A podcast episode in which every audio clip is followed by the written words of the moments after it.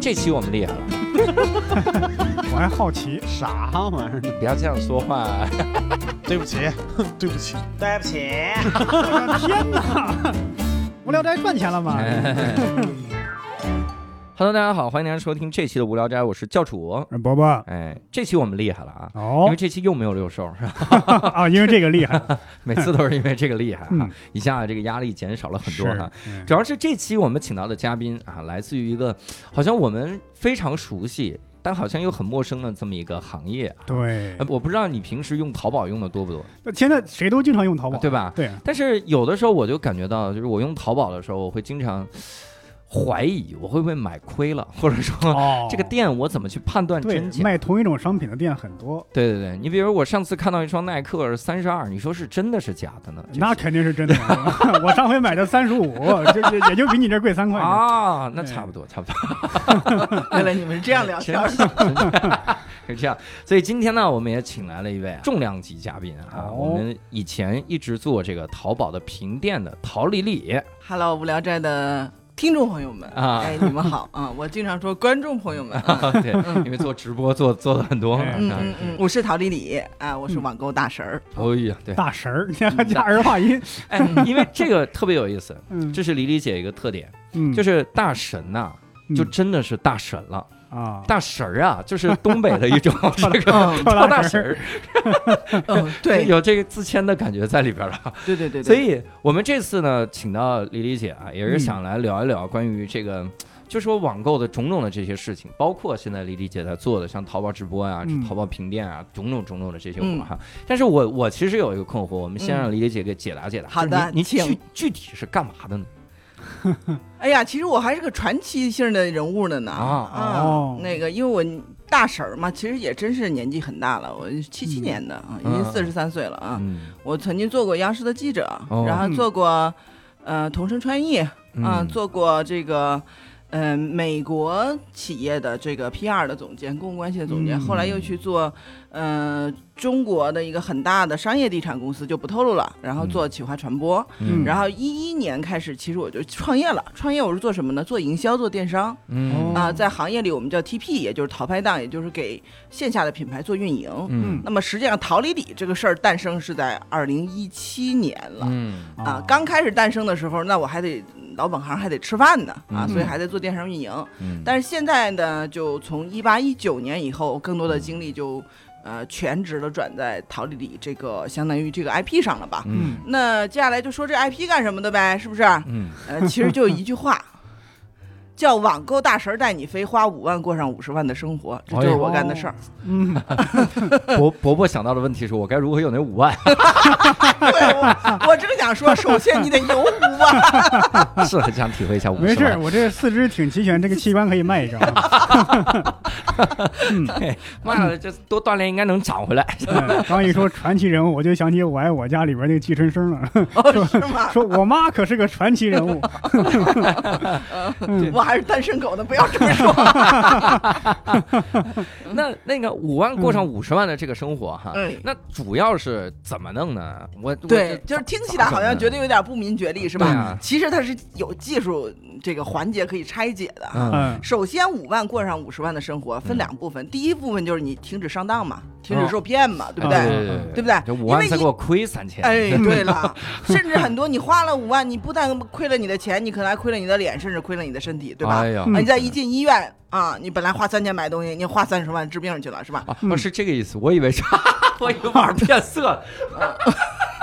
你有色吗？我说，对呀，我说我这个不用担的都没色了。我说我不用担心这个。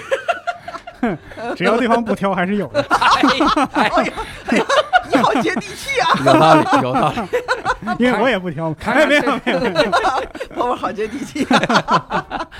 呃 所以就首先你不要上当受骗。嗯呃，另外呢一部分呢，就是说，当你不上当受骗，那你手里这五万实际上就是五万，对吧？嗯那你怎么样把它花的物超所值，去买一些性价比更高的东西？所以实际上这是两块儿。因此呢，第一块儿其实你更把它称之为一种，呃，网购不进坑。所以这个我也有一个小口号，叫“网购之路不进坑，召唤大神陶丽丽哦”。，对，姐这也不押韵啊，咱们是不是考虑考虑押韵？就为了自恋可以不押韵。里和坑也不押韵。而且无论哪个地方的口音都不会押韵，这是。那还真是，嗯。嗯所以这是第一个，不要上当哈。嗯那那第二个呢？第二个方面第，二个其实就是说，我们要去买一些性价比更高的东西。嗯那这个其实就提到我自己原来做的本行了，一个就是说我是做营销策划出身的，嗯再一个呢又是做电商运营，从二零一一年做到现在嘛。我嗯这个年龄在电商运营里，我属于奶奶级别的人了，就是哎年年龄太大了，年龄太大了。所以说就接触很多，比如说好的厂家呀，包括接触源头啊。所以在我看来，就是。我们可能去商场看东西，你们和我，我们不在一个维度世界里。哎呦，哦，就是你们看可能觉得，哎，这个东西应该两百，那可能嗯我看就是说，比如它源头应该大概是多少，所以在电商的渠道里，我们大概能找到卖多少钱的东西，它是一个合理利润。所以说嗯，你会发现，呃，如果你认识了我，呃，你有很多东西你就买的就会很便宜了嗯啊、而且质量还非常好。嗯，嗯，那这我。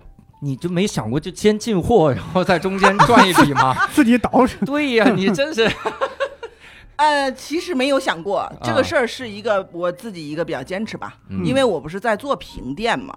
所谓淘丽里评店，其实就是给大家评价一下你经常买的淘宝店是否靠谱。嗯。那这个评价呢，是依靠这个淘宝店的经营数据，嗯。然后依靠我来做这么多年电商运营的一个经验去判断嗯的。那么我自己的想法是，呃，你既然吹哨，你就不要踢球嗯嗯啊，否则的话，将来容易被人诟病。这是我的一个特别严肃、认真和。谨慎的一个思考，但是我没想到，我后来被人诟病，都是在一些我根本没想到的地方，反而这个特别关键的地方，其实没有人去这样诟病我。不过这也侧面的说明我对于自己的要求还是很高的。啊，哎，那咱们可以这样，咱们今天不是有个主播六兽不在吗？嗯然后他跟您是没见过啊，然后他开一家店，然后你呢就在某一个地方我真埋一张纸条，还见过了，完了，我听过他的脱口秀，你们三个我都听过，无聊人赚钱的这个梦破灭了。没关系，我可以给你们免费咨询。你们想怎么赚钱？还想炒炒这个价格呢，这这 整的。所以当时当时是为什么开始想要做这个呢？因为我想。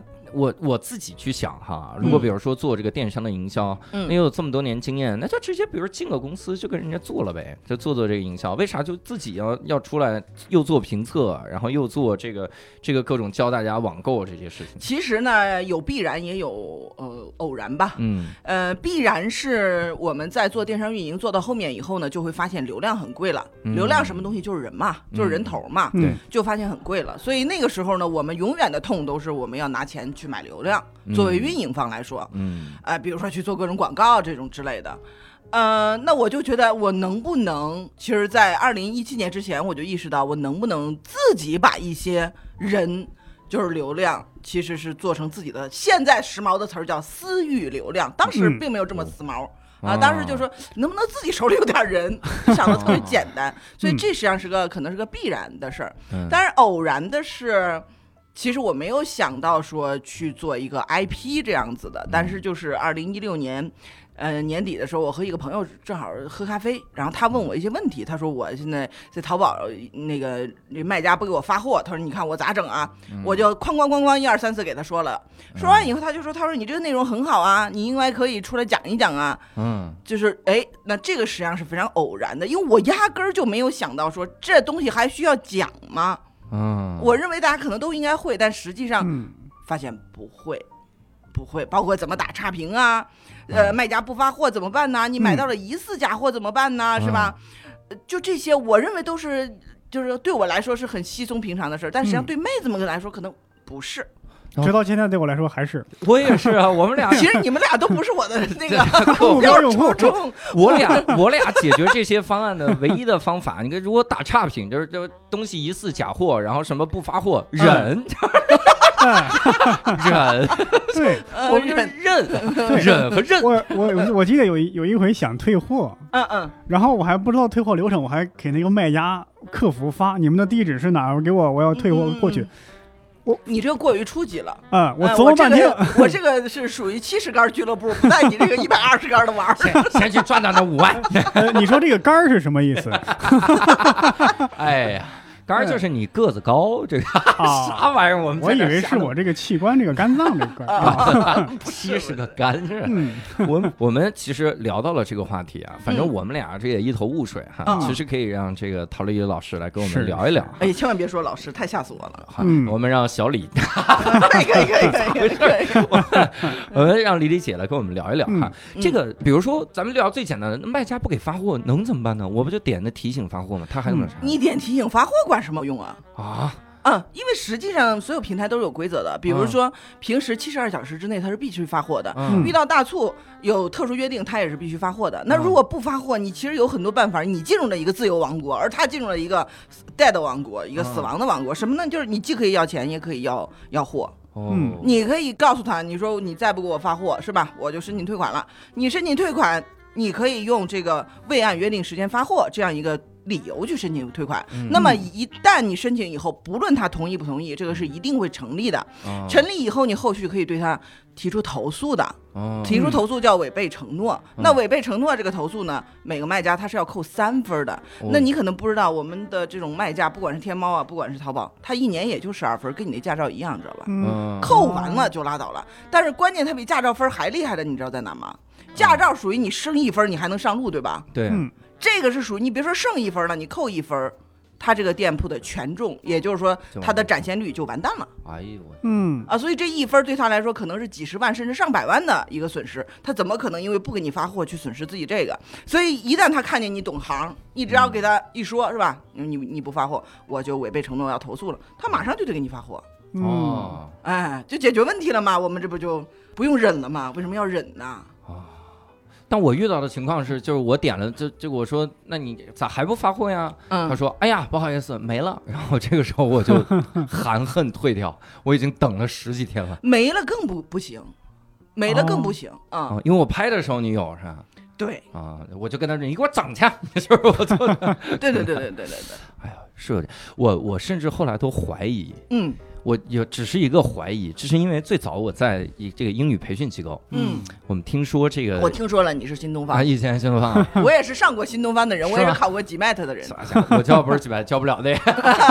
我我当年在新东方的时候，我们听说有一个分校，嗯嗯这个分校年终总结的时候啊，说这个盈利第一的部门是哪儿呢？是中学部啊，这个挺好哈，嗯就大家中学部，因为 K 十二的确很挣钱嘛，中学部。你知道盈利第二的是哪儿吗？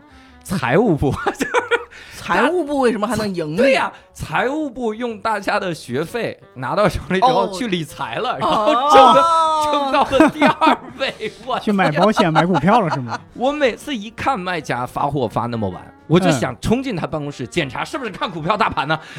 然后研究研究这，就有这种小怀疑啊。不过我嗯买那东西四五十，我觉得不至于啊，不至于。而且如果你申请退货以后，实际上他还会赔你钱啊，他会赔你钱，按照淘宝的规定，他也会赔你。嗯，哦，真好。所以你你要么可以要赔偿，要么可以要他发货，其实就是你的选择是很多的。哦就这些东西呢，属于每个人都觉得我每天都在购物，嗯但是实际上他并不懂，哦哟，对吧？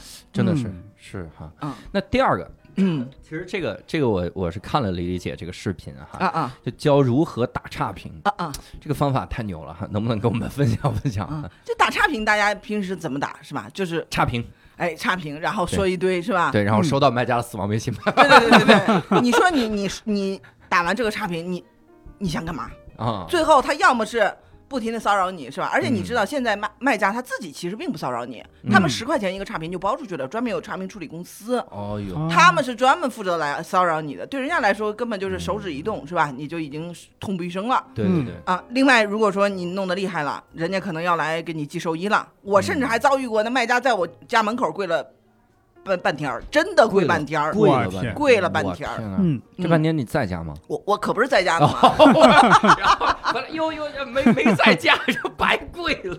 啊，我在家呢。在家啊，所以你就会遭到这种可能很过激的事情。那其实嗯我们打差评的目的也就失去了吧？嗯，我们本来打差评，要么是发泄心中的愤恨，是吧？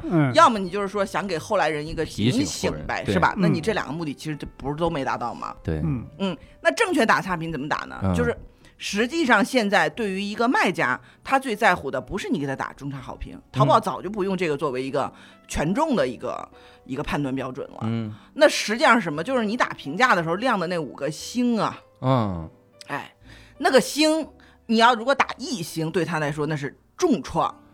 啊哦，，对，所以打差评要怎么打呢？就是说我们要都把那三个星都点上一星，然后呢评价要写成差评的内容，有理有据，有有有有节，哦然后要附上图。啊，嗯要追评，最好再弄上视频，然后让你的小伙伴再在你的评价底下再一一讨论，好，你的这家评价一下就顶到最上头了。而且这卖家他没法找你，啊，他找不了你，而且你是泄愤你也泄了，给别人警醒你也警醒了，嗯你这不目的都达到了吗他？他为啥找不着我？地址不是在那儿呢吗？因为他找你没有用，因为他也不知道你打的是几分，他只能看到你是好评，哦，哦，他找你干嘛？啊，好安全啊！哎，非常安全。对对对，所以这个地方就带出来另外一个知识点，那就是现在很多差评是卖家自己刷的。为啥呢？哎，你看，你举一反三呢，对不对？嗯，因为你你给的都是一星的好评，对吧？他自己就会去刷五星的差评。哦，还有五星差评这种东西呢？对，因为现在很多人去看评价，他一看那个好评写的太过分，都知道是、大家都知道了嘛，刷的嘛，对不对？嗯嗯对，但是很多人会去点开看那个中差评，对不对？嗯所以他就会在中差评里头刷，比如说最常见的。这个美白产品太讨厌了，用完以后我所有粉底色号都都深了，我还得再重新买粉底。差评，哦，哎，哎呀，这这个减肥产品太讨厌了，我要重新买衣服，都是这种。哦。哦，哎我真的见过这样。的，你看看看看看，底下还有人给他讨论，你说你神经病啊，你还打差评？人家才不神经了，人家是干活的。哦，哎呦我天，这种套路防不胜防。哎。这个套路真是牛，就是民间总有这种底层的逻辑来战胜战胜大家。是是是，哎，我前两天听了一个什么事儿，就有一种这样的感觉，嗯嗯。就是看似在做一件事儿，实际上是测试另一个东西的。嗯。他说有一个有一个农村啊，嗯。他们来了这个女婿之后呢，他就会给你端一碗面，这个面上面就一点卤都没有，嗯。但是这个面的底下呢有一坨羊粪，这个叫羊粪面。然后说那那肯定不是逼着这个女婿吃进去嘛，他就要看这个女婿能不能懂得捞碗底。捞出这个羊粪来，一捞肯定不吃了嘛。嗯那大家说你这也是民间的这个陋习，你干嘛这么为难人家女婿嘛？嗯嗯后来就发现真的是有道理，因为那个地方啊，它比较闭塞，所以很多都是近亲结婚。近亲结婚他就容易傻，啊，但是傻呢傻，你相亲那几次他看不出来，所以我就给你一碗面，你吃两份了，说明肯定有这个嫌疑。然后他就他就测这，哇塞，我说这感觉就跟、啊你看，就跟这个差评一样，就是我我打的是差评，但我为的是推上我的那个底层分数。那可以直接问一句你啥学历啊？这不就问出来是不是？人家也许没没条件读书嘛，啊，但是人家这个进门附带那个智商 IQ 测试一份。对呀对呀，这个大 家，累不累？这 个先做个题这，关键是大家如果文化水平很低，也看不出来他做的对是不对的？这是咋解开的这个题？就是很纠结哈。哎呀，这是刷差评哈，嗯打差。但是这个时候我得我得问您一句了，嗯那那你看像我们这种，比如说我们是真的受委屈了，嗯我们是想想打个差评无处发泄，但你不能排除有能就是坏的这个买家他威胁卖家呀。你担不担心？比如你教了这种方法，那那这个人说你再给我便宜五十，要不然我就用陶丽丽教这个方法，我我我弄你，会不会？其实这种情况，嗯，我觉得是这样啊，就是没有我的时候，也有一群职业差评人，啊或者叫职业差评师，对啊吧？确实所以我觉得这个不能把什么这锅大姐我这背不了，是吧？嗯另外就是说，实际上我一直是跟职业差评师，做斗争，实际上我是做斗争的吧，嗯。就是我认为他们是一群敲诈的人，包括我，我微博上的确有人利用我，嗯。然后想去敲诈卖家，呃，假装是一个十七岁的萝莉，最后发现是个四十岁的抠脚大汉。嗯。但实际上最后我是等于帮助卖家把他就揭露出来了，他还嗯。威胁我。这就嗯。这个这个这个职业差评是，我觉得这群人是属于社会的渣子和蛀虫吧，他们就是嗯。靠这种，哎，别人的漏洞可能去敲诈勒索去为生的啊，他嗯就是包括他们也给我发过私信啊，就是说嗯我评的可能差评的店铺，他们就去怎么去敲诈人家什么什么之类的，这个事情我只能说。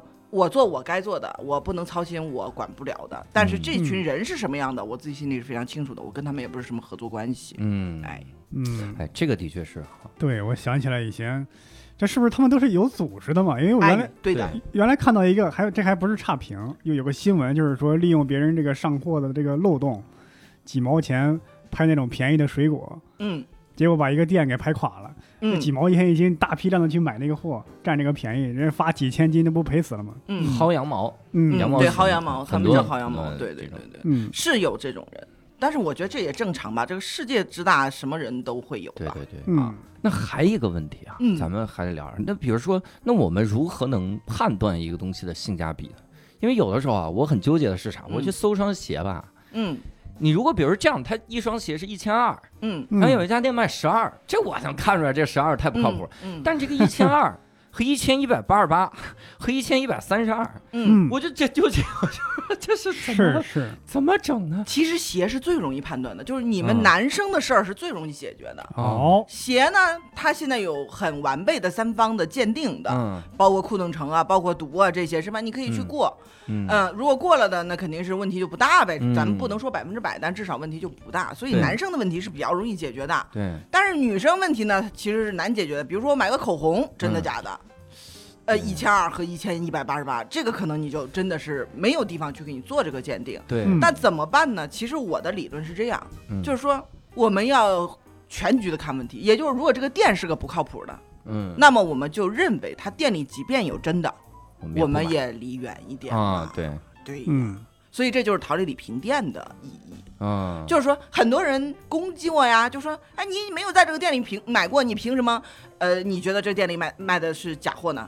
我就特别想问他，嗯我说：“那你非得掉水水水池里，你淹死完了，你才说这水池能淹死人嗯啊？你看见一个人是吧，面露凶光的拿着个刀，然后就向你走过来了，你还非得以身迎上去？你说你你要干嘛？他扑哧一刀就把你给捅漏了，是不是？对对对你，不就知道他是坏蛋了？你离远点不就行了吗？嗯对我是这个逻辑，但是可能这个逻辑过于成熟了。嗯，嗯那我咋判断这个店？一般要看哪些维度呢？哎，其实是有一些简单的方法，你们自嗯己可以看的。当然了，如果比较复杂的呢，我我这个不是我在品店嘛，然后相当于也是在帮大家免费的义务的在看。嗯，其实很简单，就是就像一个人一样，就像我们妹子面对一个人，或者你们男生面对一个女的，是吧？你看他是绿茶，还是你看他是渣男，他总归是有一些技术维度的吧？嗯比如说，作为一个店铺来说，他自己做出来的数据，这个是硬的吧？比如说我最近的单量，我每天的日单，然后我的这个这个评分的系统，呃，我的这些产品的呃引流的这些款的，就是这个销量，这些都是硬的，这些都是不能改变的。嗯那么这些东西呢，你可以看。同时呢，这个店主自己对自己肯定有个声称，对吧？嗯你打个比方说，我见到很多这种所谓代购店，他说啊，我这边边读书，我就边什么什么开代购店，然后你再看看他，哇塞，一个单品一天他就发五百多单、一千单，你你你你还念 书吗？你这哎呀，他怎么可能念书嘛，对不对？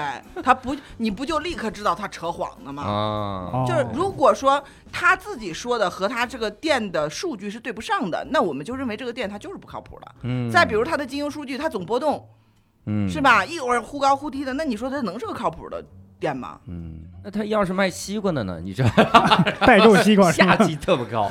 对，如果有季节性的，当然我们会看季节性。对我这瞎扯呢，瞎那扯他说读书卖货，他说我雇了个人儿呢，那 那你这对，但是他一般呢，因为他不知道我在评店，他们都是谎话前置的，对吧？啊那他这个他很难说的完全对。你比如你一千单，那我们在后面，因为我做电商运营，我都知道，那你大概需要一个十个人的团队，而且是专业打包团队。去按照掐点儿这样算，要八个小时才能做完这、嗯这些单。那你雇几个人呢？你在哪儿啊？你有没有你的专业的这个云仓？你给我看了吗？嗯是？吧？那这个他就是说谎话，总归会对不上的嘛，对对嗯对，对吧？嗯。哎呀，真好。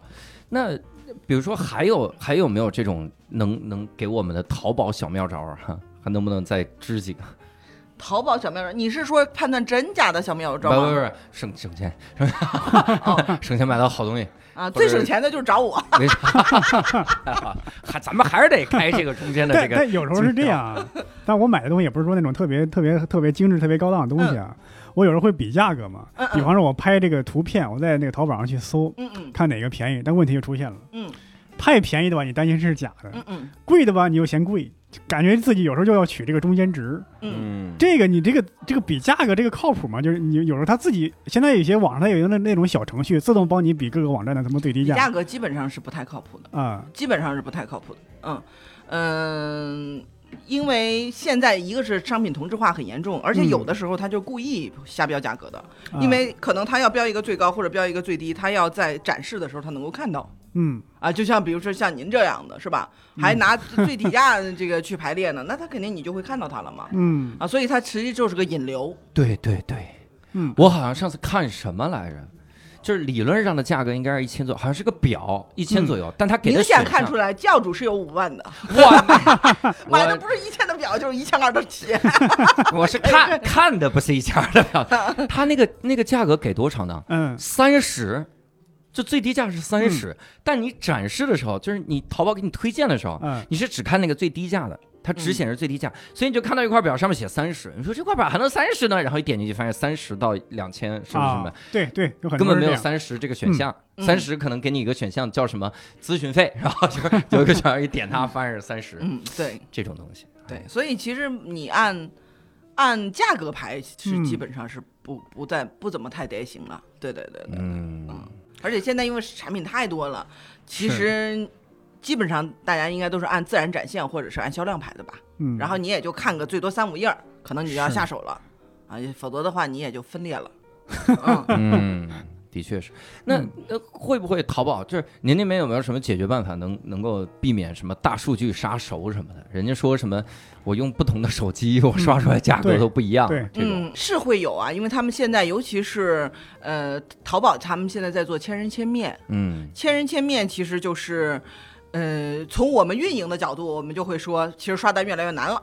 嗯，因为以前是属于我叫抠脚大汉来给我刷单是以都行的，嗯现在属于人家后台一监测你这是个抠脚大汉，但是你卖的是萝莉的东西是吧？那这个单其实就是马上就视为这个刷的就是一个无效的，嗯所以现在其实就是个千人千面，多多少少会有点不同吧，嗯多多少少会有点不同，但我觉得也有好处吧，其实也有好处，就是它也让你节省了时间嘛。你就比如说我吧，呃，我作为淘宝的叫超级 VIP，我们有一个淘宝有一个就有一个 club，这是超级 VIP，我们叫 A Pass。嗯那他推给你的东西呢，就没有很便宜的，都比较贵，哦都比较贵。但是我觉得也 OK，就是他还是用数据在。在观察你的消费习惯，甚至很神的是，因为我是一个这个月亮处女座，所以我很喜欢绿色。嗯甚至我有一次惊奇的发现，推给我的所有产品，不管是电器、窗帘、衣服，都是绿的。哦哟那不这不挺好吗？嗯这这这好吗？挺好的呀。那我如果追求变化呢？追求变化你可以自己再搜啊，啊，对吧？啊，对我我我现在有点烦淘宝这个推荐的这个东西，嗯，因为有的时候我一点错呀，我真的是追悔莫及。我就看了一套衣服，我觉得挺好看的呀，我点进去发现是女装，我就完了，你知道吗？接下来我的淘宝就全是女装，各种对对对对，会这样，会这样。我是前两天买了一个剃须刀，嗯，然后淘宝还更疯疯狂给我推荐剃须刀，对你已经我说我这一个已经够用了，哎，他们以前嘲笑过这个逻辑，嗯就嘲笑各个电商平台推荐的逻辑，嗯，说淘宝就是这样的，说听说你已经买了剃须刀，那你要不要再买一款剃须刀？就是他嘲笑你不能推销一些周边嘛，对吧？但是剩下的还他嘲笑哪个平台来着？说听说你买了剃须刀，那你要不要买个矿泉水？就是完全没逻辑的推荐，就不知道它是什么逻辑。反正这也是互联网企业要解决的问题啊，咱们就不管了。那现在我们其实想聊聊这个李丽姐做这一行到现在的一些个人和事儿哈，聊聊这些。首先，能不能聊一些这个会有印象比较深刻的事情呢？可以说说什么高兴的、难过的、生气的啥玩意儿？印象深刻的事情很多了，嗯很多了啊。嗯呃，因为其实这三年来吧，从二零一嗯七年到现在，我应该说是还见识到了比较多的人性吧。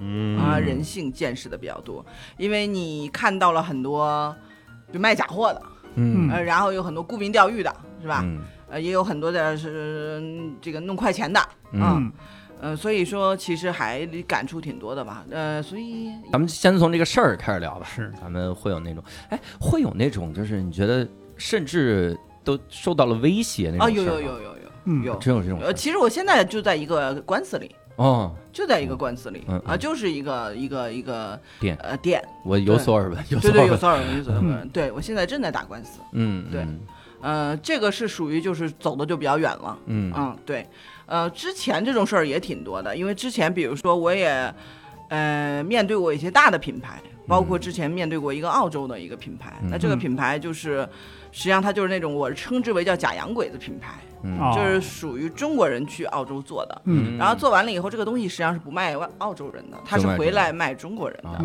然后呢，他语言不详，打的是澳洲品牌这样的一个一个幌子吧，嗯嗯。啊、我当时就发现不对，因为很多妹子就问我说这个东西怎么怎么怎么样，什么一个美白丸儿，我就觉得这个逻辑很奇怪，就咱也算是这见过世界的人嘛，嗯就觉得这个白种人美什么白呀，是吧？就就觉得不对嘛，哎，这个逻辑 而且是澳洲，澳洲百分之九十以上的人都是白人，对，啊，他的白人比例比美国要高很多。是的，，是的，是的，是的，是的。这个逻辑奇怪了，这的确是有是吧？然后他什么有牡蛎精，就是就是生蚝壮阳，这是中国人才有的概念嘛？就老外这男人，我从来没有听说过谁吃生蚝壮阳的嘛。就是这个这个就是你就能感觉到他怎么这么接地气嘛，这种品牌 是吧？这么本土化的这么好呢？啊，对对对对对对。然后我就嗯去看了一下他的那个网站，嗯嗯，因为我英语水平还可以嘛，然后我就看了他的网站，我就觉得说 不对，嗯就他那个英文。虽然都是很对，就没有那个语法错误，但嗯你明显感觉到，就是说这一篇话不是说英文的人说的，嗯嗯，中式思维。会有那种中式思维，对中式思维。啊，就像一个老外跟你说，哎，我有个品牌卖给你啊，叫二狗牌儿，你说你能，你 肯定你觉得不对，对吧？就是是这话是说的没毛病，但是你会觉得不对，二狗是。对。然后后来就他也有很多声称啊，什么声称他跟什么悉尼大学的一些什么合作呀，什么嗯。呃什么研究院给他的一些加持啊，什么杂志的一些什么宣传啊，最后我就在澳洲等于做了一个一个 investigation 嘛，一个调查，后来发现这些都是假的，嗯都是假的，所以这个东西实际上就是来骗中国人钱的，嗯啊，对，所以在遇见这个事儿的时候，也弄了很久，也弄了很久，最后嗯对方也是就是。因为他们毕竟有钱嘛，嗯啊，人家已经赚了好几个亿了嘛，对吧？嗯那随便随随便便一出手，就是那还是迫害的挺厉害的，嗯迫害的挺厉害的。对，嗯，包括我嗯传统媒体报道以后，他们有去公关公司给传统媒体施加压力，去删稿子什么之类的、哎啊，嗯。挺多的这种事儿。对，哇塞，哎呀，这个这这这么有风险啊，这个。其实是很很有风险的。嗯。然后包括品店也是，嗯呃，就是我其实，在品店圈里是很有名的。给你们讲个很好玩的事儿。去年呢，我去这个美博会哈，嗯然后呢，我是去看品牌、看产品去了。嗯嗯我也没有想到，我我觉得我不就这点粉丝的一个一个所谓网红嘛，是吧？嗯然而我在美博会被很多人都认出来了，嗯可能因为就是他们做做做美妆的这一块就是比较小吧、这个圈儿。然后呢，有一天我就中午吃饭，跟我的那个小伙伴们吃饭的时候，就旁边有个人老看我，就这样看看看看看，嗯我也没太在意。然后我们吃完饭，砰，几个水就怼到桌子上了，哦因为那很热嘛。嗯然后就说理解我什么什么你的迷弟呀、什么之类的，一通说，然后就说什么是俄罗斯代购啊什么之类的，说就是想让你评店呐、怎么说了一大堆，然后又要加微信啊，然后又要说什么你帮我看看产品啊，你要不要我给你寄样品呐、我店里没有的样品，你你你告诉我，我给我让我媳妇儿在什么嗯俄罗斯给你采购啊，什么什么什么什么，就这种挺多的。当时呢，我们公司的小朋友还觉得说。这个迷弟，这个他们认为很感动。后来我也跟他们讲，我说实际上这些人，就是你看着他对你是很热情，嗯但是其实卖家，我说我们一定要跟卖家保持好距离。我说否则的话，将来弄死你的也是他。哦，嗯哎，哎呀，这个压力也挺大。也的确是，好像就是你你虽然是看似咱们是在做评测，但实际上对他来说呢，这影响真的是人民币啊！我天哪，而且你知道是多少人民币吗？嗯他们很多人不理解，说为什么人家卖家跟你那么有仇？我说你知道那是多少钱的事儿吗？多少钱？你比如说我现在正打官司这家，嗯他一年要卖上亿的，嗯，然后都是这种走私货，这种来路不明的货，你说他是什么暴利？哦，所以你你挡了他的道了呀，你弄了他的生意了，他当然他是要跟你拼命的嘛。嗯哎呦，哎所以能理解呀、嗯，感觉特别像前一段时间那王府井狗不理，这 人古月说这是是这不好吃啊，其实他最后说其实还行，他的他的结论是没想象中好吃，但其实还行。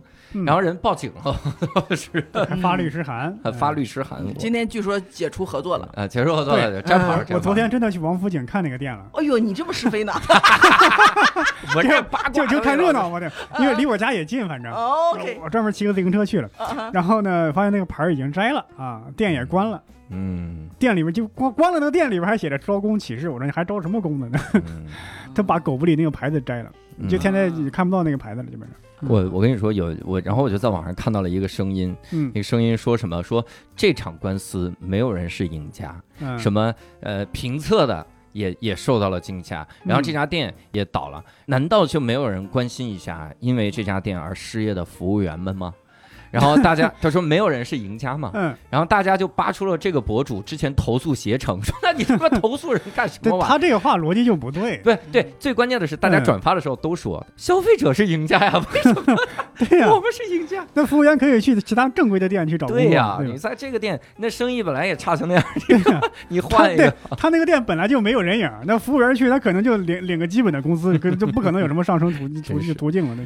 嗯，但我们还是觉得，就这个事儿对普通消费者来说，我觉得挺挺挺好的。嗯，但我感觉这个压力也挺大的呀，我是压力挺大的呀。他们会组织人就直接网上网络暴力你吗？会呀会呀，会呀，网络暴力。所以这为我为什么现在打官司嘛，打的就是一个侵权官司嘛。嗯嗯，对，就是他们会网络暴力，嗯，这个事情会啊。那有没有那种就稍微暖心一点的事儿？暖心也有啊，我觉得，嗯比如说吧，我们这个是个小团队哈，然后我们团队的所有的。呃，工作人员不是我们都不是从社会上招聘的，都是嗯我的粉丝。哦，嗯哎，我觉得这个很暖心对。然后他们纷纷从呃祖国各地跑来北京，嗯呃，跟我一起工作。他们不是说像普通的北漂来了北京是要找工作，要要钱，要名，要比较，要什么大公司，要什么、什么给自己的简历增加这个这个亮色，而是嗯他们就是来。其实就是来和我一起工作哦，啊，而且他们也不是很计较钱，因为我们也不是一个什么大公司嘛，我们也发不出的在在你们公司不用计较钱，你发五万过上五十万的时候，五万还是发得了。每个月每个月工资是这样的，说工资是一万，但后边有个手册，照这个买，照这个买，对对对对，这一万花了还剩九千，这一个月就过去了。这是能防止被骗。呃你你可以这么理解啊，可以这么理解，嗯，所以我觉得这个我还是挺温暖的吧，而且都是一些比较年轻的孩子，嗯，嗯然后我觉得。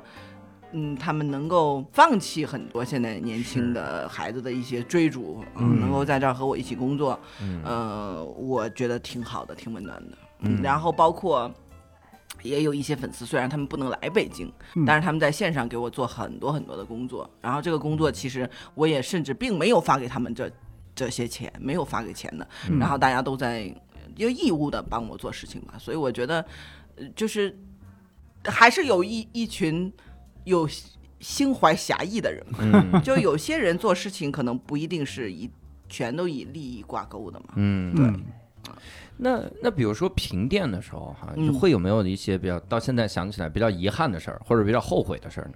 后悔其实不太会啦，我作为一个天蝎座，我很少后悔的，就属于天蝎座是吧？对我也天蝎座，哦真的吗对，但我经常后悔，我怎么回事儿？我 我是太阳天蝎，月亮在处女，都是属于超级就是决绝的吧，就不、嗯不是太会会后悔的。嗯其实后悔倒真没有，因为我觉得没有什么好后悔的，就人是会做错事，这个是没错的。嗯，但是我的性格是属于做了错事，你就接下来看看怎么把这个事儿对有建设性的做做嘛。你后悔管什么用啊？你那嗯你有那后悔那功夫，你还不如去睡觉。嗯 是吧？还养精蓄锐了，是吧？是会有，呃就是这种是不会有。但是你要说遗憾，其实还是会有啦，嗯会有遗憾。对，嗯，这种遗憾，我觉得就是很多时候，我现在在反思，就是当你被大家都推着走的时候，因为大家对于评店这个嗯。栏目的需求特别大，嗯，但实际上可能就是你没有太真正的去想一想，除了他们需要的之外，你更应该给大家输出点什么样的嗯。价值观。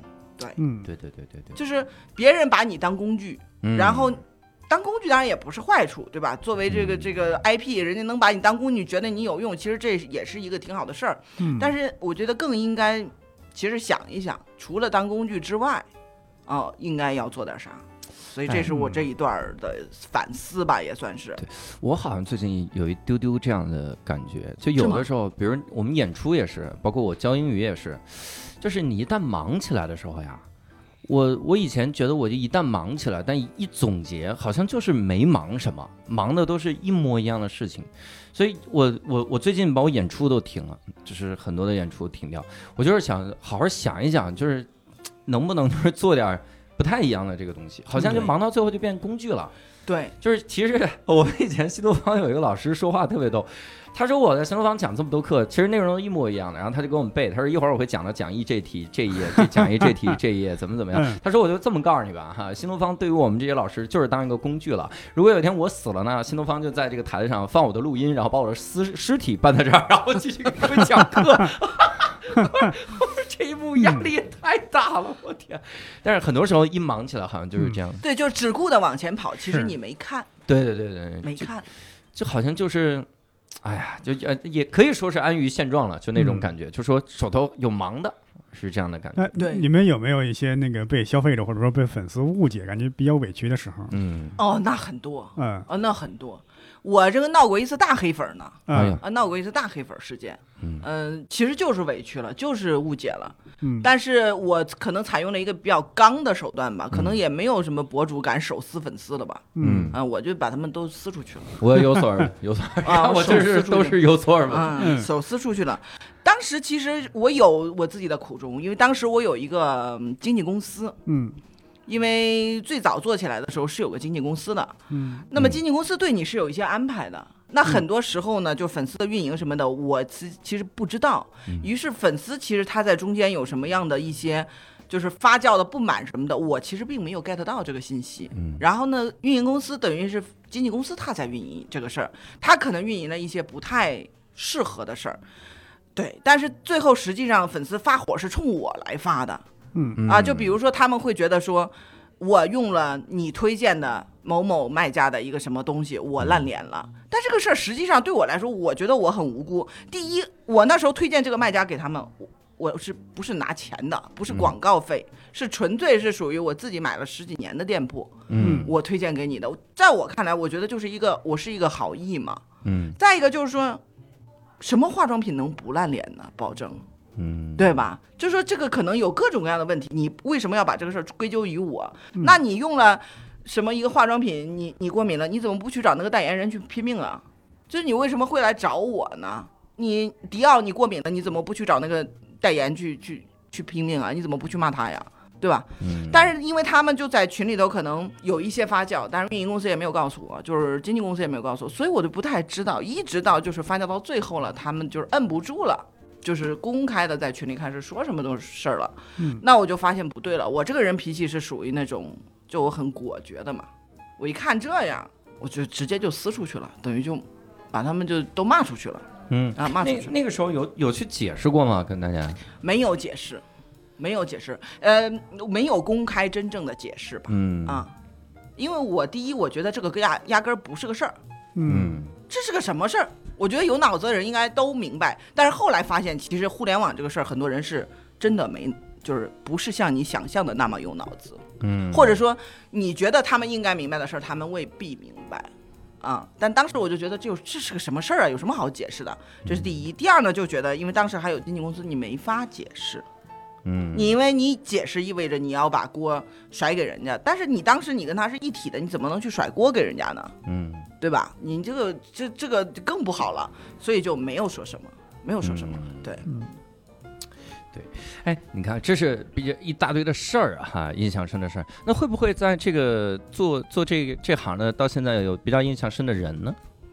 印象深的人呐、那当然也有了，嗯也有比较印象深的人。能能跟我们说几个？就他其实怎么样都行 啊，就是他是什么样留下印象都行。说实话，我到现在都对那个跪在门口那个特别感兴趣。我也现在我现在也印象特深，刚刚一直想问，但又有点觉得对不好，觉得幸灾乐祸了，这是。那是因为啥呀？那叫嗯呃，其实是是因为我是个消费者，呃，啊，然后买了一个店里的东西，嗯。呃，然后嗯不满意，他给我发错了，发错以后我就要求他补发呀什么的，然后他的那个运，呃，后来我知道就是跪到我房门口的呢是他们的店里的一个运营，嗯，然后但是他刚做运营，这个人很愣，他不知道怎么回事儿，嗯。然后完了他就处理的不好，处理的不好，我当时就投诉了，但是我投诉这个时间段正好是在双十一之前，嗯。他们是个新店，其实当时可能备了几百万的货，是准备去弄双十一的。那一有投诉呢，双十一的资格他就没有了，因为他是个嗯天猫店铺嘛。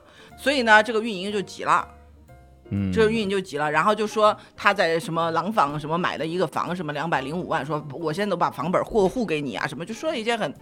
很过激的，我就觉得你发神经吗？我要你房子做什么？我就是，而且我买的就是个十几块的一个开关。我说你就把这个开关的事儿给我解释好就行了。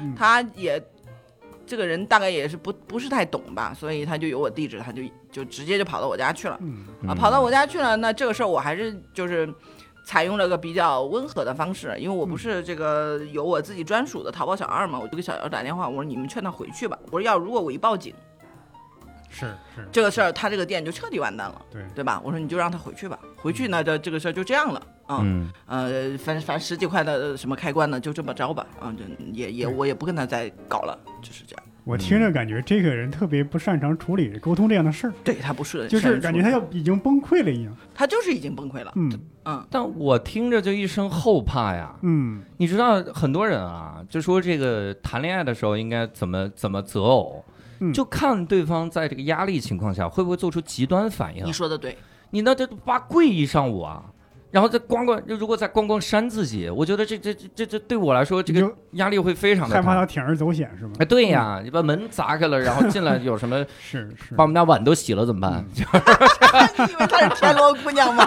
生源把地也给拖了，你然后回到画里，对，跪一天不能感动你，我做家务感动你，就是这样。可以。当当时你不怕吗？你这是跪在哪儿？怕没什么怕的，我我见过很多事情，我有什么好怕的？嗯哎呀，真是见多识再说广家里的防盗门够结实吗？这啊，那开那总得开门呢，我这这啊，怕倒没什么怕的，嗯其实就我叫警察就好了嘛，嗯打幺幺零就好了。但是我还是考虑到说，打幺幺零他们就更被动了嘛，对就所以就算了。嗯，哎呀，我觉得这个这这个压力是很大。这是最危险的一次吗？这个，最危险其实不是啦，也不算最危险了。嗯这都不算最危啊、险。不算最危险，因为也、有一次是跟一个卖假货奶粉的店铺，这因为我基本上能杠上的店铺都销售都是上了亿了，嗯然后那个那个店主也是就是。呃，因为他也是几个亿的生意嘛，所以说你想杠了以后，对他等于是影响就比较大嘛。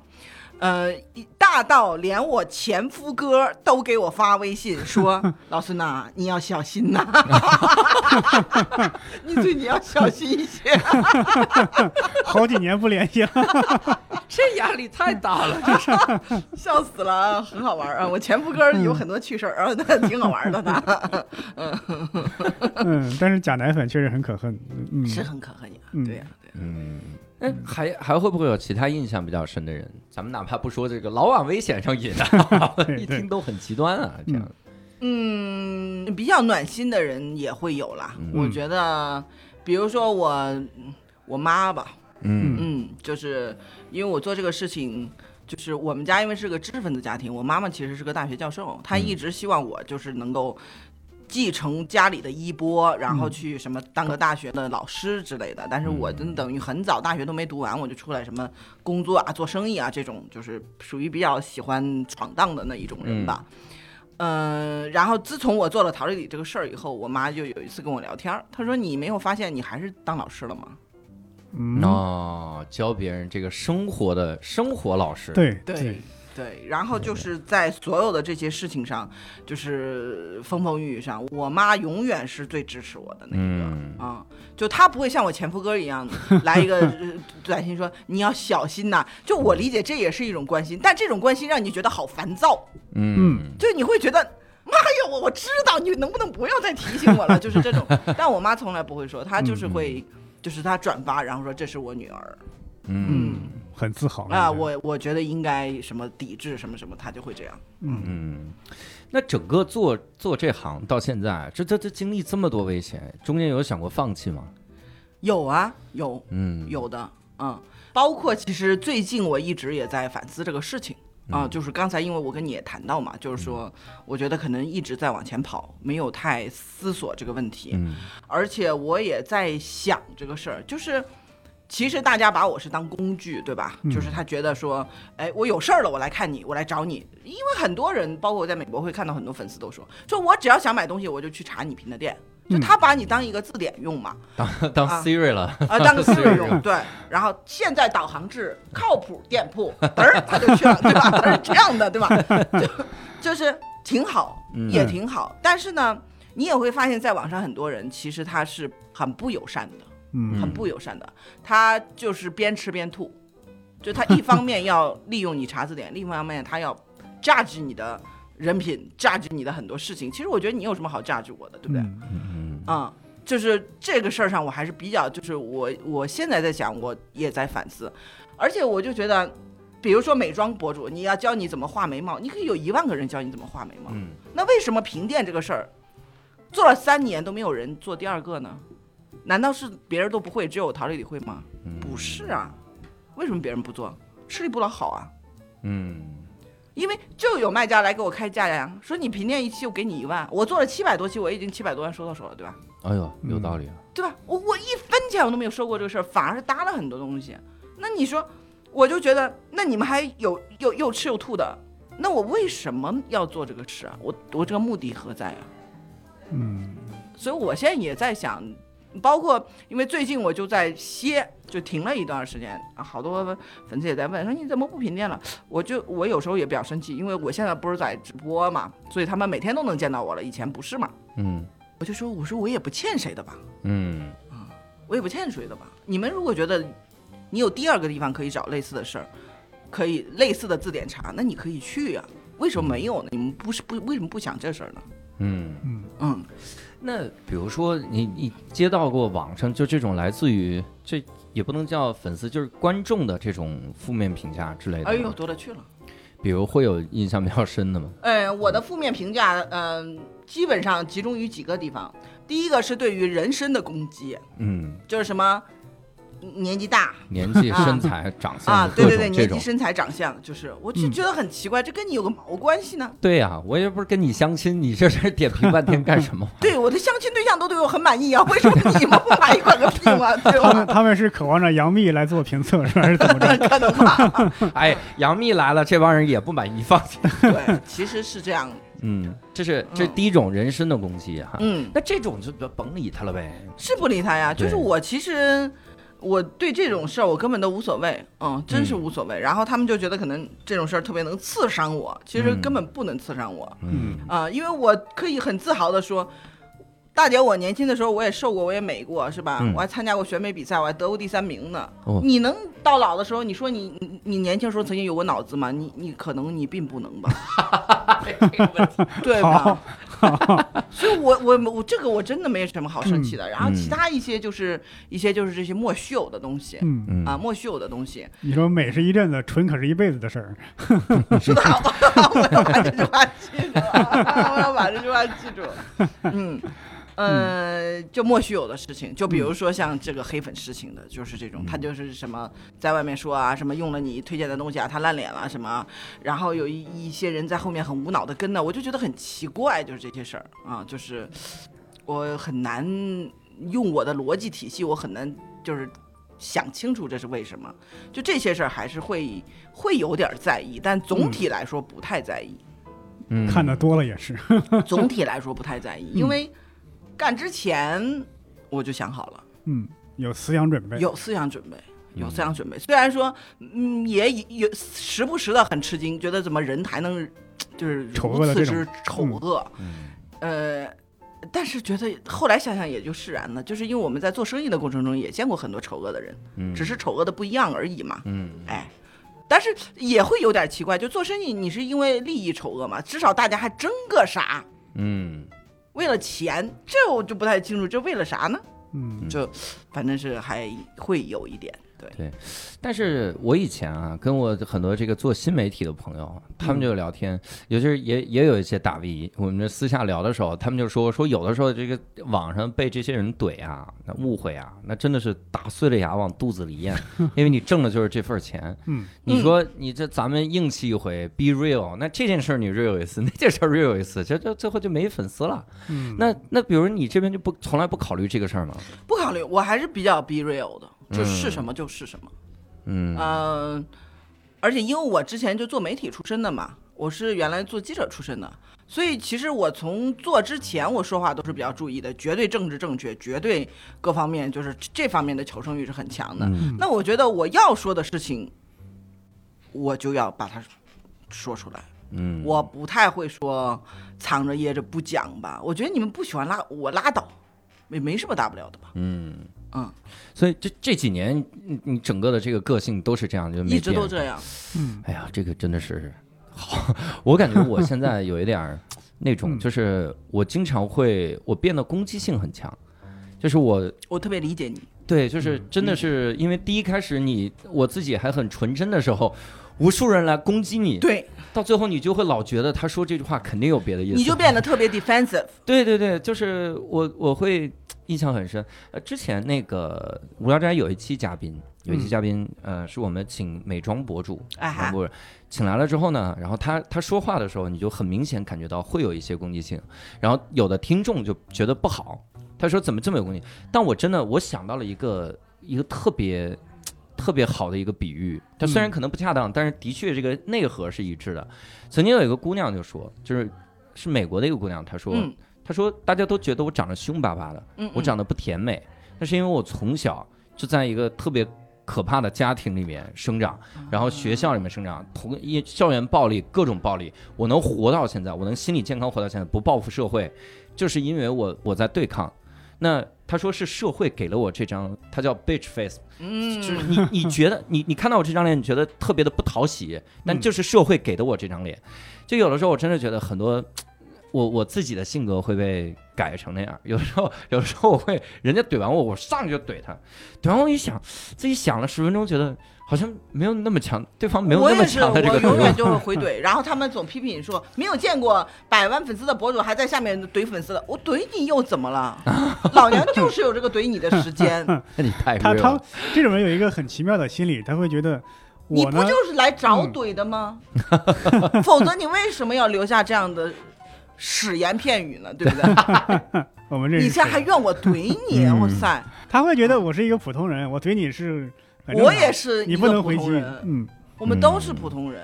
嗯，我赚钱比你赚的多，那是因为我比你努力，我比你活的时间长，我比你见的东西多，不是这样吗？有什么呢？嗯，我我其实还在想一个事儿，就是这些个粉丝啊，他们会不会对你的专业性来从来没有这方面没有负面？然后这个倒没有，从来没有人说专业性有问题的。这真好。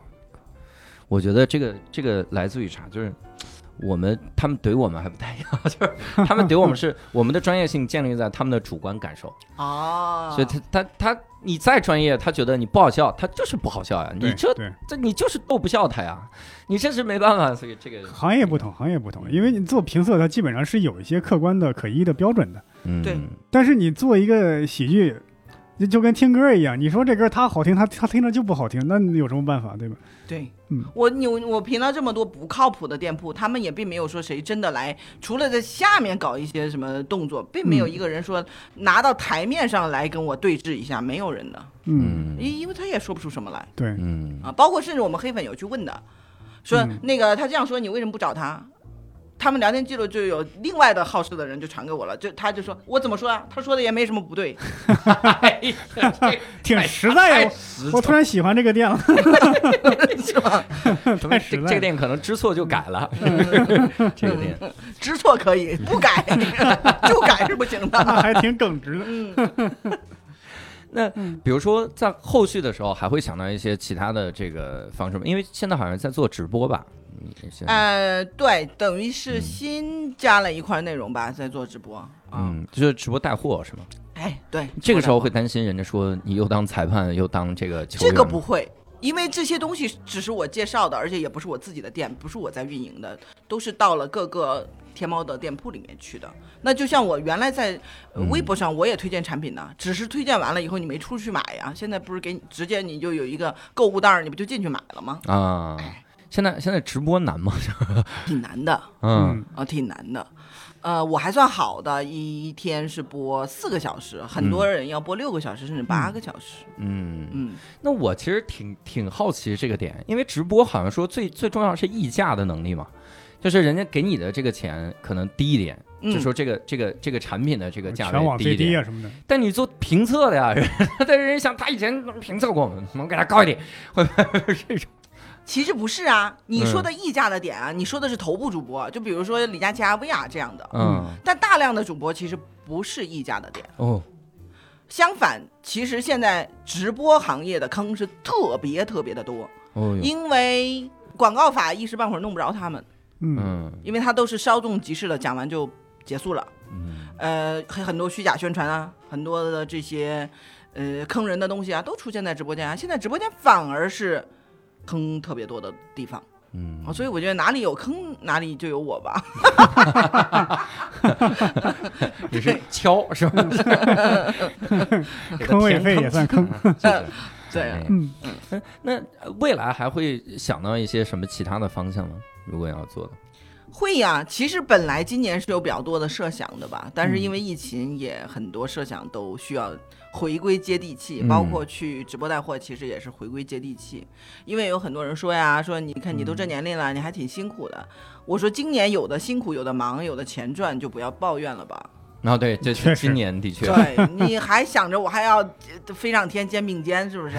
什么和太阳肩并肩？你不要想了，你 就挣点钱就不错了。那地地里头是吧就行了。但是不是说心里没有梦想的，还是有梦想的。但是我觉得，嗯，一个中年人或者一个成熟的人，对于梦想的态度就更现实吧。以前是属于我可以为了梦想去死，现在属于我可以为了梦想可能隐忍的先活着。嗯嗯。这个最后还有一个问题啊，哦这个问题这这这这很很厉害了，这也是我去，有什么很厉害的？哎呀，我就就去搜的时候呀，我就很震撼。嗯那上面之前之前好像你去录过奇葩大会是吧？哎，录过啊，啊但是那那段是播了吗？还是没有播。没播？嗯嗯，对对对对呃，对。呃因为啥？因为因为啥原因？其实我也不真正的清楚。是一八年那次吧？对一八年一八年，就跟你们跟石老板石老板一一次次一样的呀。那，行得，嗯我的也没播，我清楚了，我清楚为啥。哦 那次是集体整顿了一次。对对对对对只要语言类的什么这些的都就就全不行对。对对，就是因为有一个有一个言论嘛。嗯，嗯对对对，所以那个时候看的时候，我其实去搜了一些，啊搜到了一个点，给我嗯觉得很震撼，说这几年你在淘宝花了多少钱？三百万，呃，单平台就对花三百多万，三百多 做评测咋这么挣钱呢？这个钱不是做评测挣来的，嗯嗯，这是我我我我做工作辛辛苦苦挣来的钱呢我不。该问，我本来还希望能问到一个捷径，说其实我们还是这个，比如我们去教教书什么的。其实 我我没有什么励志故事给大家，我从来跟我的粉丝也都是这样，我说我没有什么一夜暴富啊，什么装装装叉的这种事儿给你们，因为我、嗯我说人生不易，赚钱不易，嗯很多时候是要既要有脑子，又要辛苦的去做，才能赚到钱的。可能我就是这种劳碌的命吧，我没有那个什么被谁怎么一弄，然后就什么就赚很多块钱。反正我 so far 没有经历过这样的好事儿，嗯，也许将来会有吧。虽然我心里也默默的希望，呃但是我我 so far 我是觉得还是要就踏踏实实的挣钱吧。嗯嗯，嗯就是先赚了好几个五万，然后有了好几个五十万。哎，差不多差不多，因为我毕竟做电商之前，我那会儿实际上在二零零几年的时候，我那会儿也呃年薪也五十万了。嗯，对，然后后来做生意做电商的时候，也是还是还是多少有点还是积蓄。赚了一些钱的嘛，还是嗯赚了一些钱的。而且十几年淘宝花了三百万，我觉得这其实其实没那么吓人，没那么吓人。嗯，对，没那么吓人啊啊，。也不是说王思聪这个一天 怎么样了哈。嗯，那其实做工作做到现在，你会有任何质疑过自己的时候？嗯，其实根本上的质疑是没有的，嗯，因为做这个事情也不是一个冲动做的，做之前就想的比较多了。嗯。而且做之前也都人都比较大了，都比较成熟了，但是经常反省还是会有的了，嗯。会有。就比如说我刚才跟你说的，可能跑太快了没有看，嗯。再一个就是也会也会思索说，嗯，什么时间能，呃，我可能在这个事情里不那么重要，而这个事情能往前做，这是一个比较重要的事情啊、对也会想，包括我也会反思，就是说为什么那些妖魔鬼怪反而很容易就火了，嗯，是为什么？呃，你说完全都平衡吗？也不是啊，也会觉得有点不平衡，就是会经常觉得自己是吃力吃力不落好嘛，吃力不讨好嘛。呃，有时候也会归咎于这个社会现在的一个现状，但是随即也会释然，觉得社会可能什么时候都是这样，嗯，就是古今中外，其实可能都妖魔鬼怪更能容易博得别人的眼球和博得短期的利益，所以也在不断的反思、不断的修正、不断的反思、不断的修正，但是根儿里的东西也变不了嘛，因为我们家就是这个知识分子家庭，也不可能说是去干什么特别邪乎的事儿，嗯。所以我就觉得不管别人怎么说吧，该干什么就干什么，但这个事儿我觉得。到目前为止，我对他没有什么质疑，我觉得还是要把它干下去。嗯对嗯，哎呀，好，那这一期呢，我们也了解了很多这个淘宝平店啊，尤其是淘里里这个、这个 IP 后面的这个种种的这个故事哈。嗯其实听的还挺惊心动魄的。嗯，我以前想拍那什么各种旅游小短剧的时候，我以前给人家提过一个亿，幸亏我没提。我后来想，我说咱们就评测一下北京的各家的这个传统传统美食店呗。嗯我幸亏没有，是吧？如果是不好的，这砸人饭碗，我这这这，哎呀。压力真大哈，嗯所以我们目前咱们去天津评测一下狗不理。哎好，我们哎，天津过来很方便，也可以去你家。很快嗯，尽量往远走吧，这个哎，所以这个目前压力还都是让陶丽丽来背一下，嗯，希望陶丽丽能撑住哈，撑住。嗯也希望咱们去这个陶丽丽老师这个微博看一看哈，然后呃关注关注，然后看看这个哪些店靠谱不靠谱，省点钱哈。嗯，五万过上这个五十万的生活哈哎，咱们都是过上这种一夜暴富的感觉啊，只是感觉啊，还是存款还是那么点儿，但是有那个感觉了要的就是这种。所以呢，这期也非常感谢这个陶丽丽啊，也非常感谢各位的收听。如果各位想加入线上的听友群来跟我们交流的话，可以加入我们一个微信号，叫“无聊斋二零二零”，无聊斋就是拼音的无聊斋。那我们本期无聊斋呢就到此结束了，我们下期再会，拜拜。拜拜拜。